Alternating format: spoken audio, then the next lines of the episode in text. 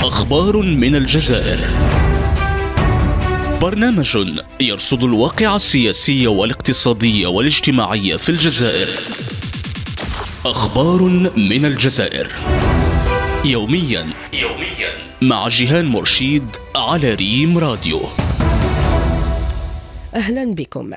الصحفي ورئيس تحرير الموقع الإخباري الجزائري كل شيء عن بومرداس TSB فريد حربي يحكم بالسجن النافذ ثلاث سنوات دون أمر بالإيداع.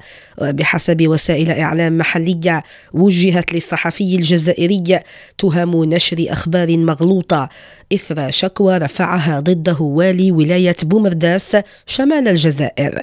وتتعلق الوقائع التي قدمها صاحب الشكوى بأخبار حول الأحداث المحلية.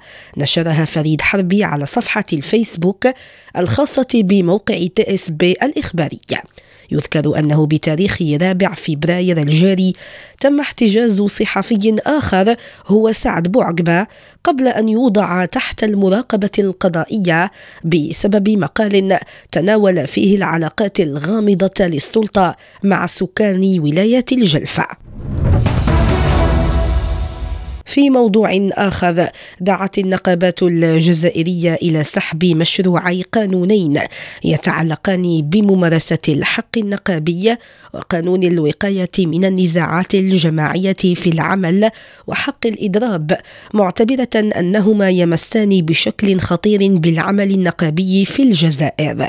ففي بيان تناقلته وسائل إعلام محلية اعتبرت فيدرالية نقابات الصحة بالجزائر أن مشروعي القانونين يمثلان تهديدا لاستمرارية العمل النقابي في البلاد والحريات والحقوق الأساسية في العمل وتراجعا واضحا عن المكتسبات النقابية.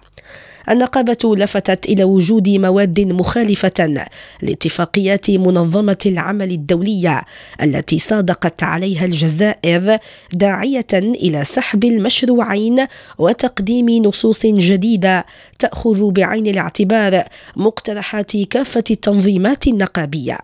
بدورها أعربت النقابات الجزائرية لقطاع الوظيفة العمومية عن رفضها لمشروعي القانونين اللذين تقدمت بهما الحكومة وقررت تكثيف التعبئة على مستوى كل نقابة للتوعية بخطورة مشروعي القانون مطالبة منتسبيها بالاستعداد للانخراط في حركة احتجاجية سيتم تحديد شكلها وتاريخها لاحقا. نهاية عدد اليوم إلى اللقاء. أخبار من الجزائر. برنامج يرصد الواقع السياسي والاقتصادي والاجتماعي في الجزائر. أخبار من الجزائر. يوميا يوميا مع جيهان مرشيد على ريم راديو.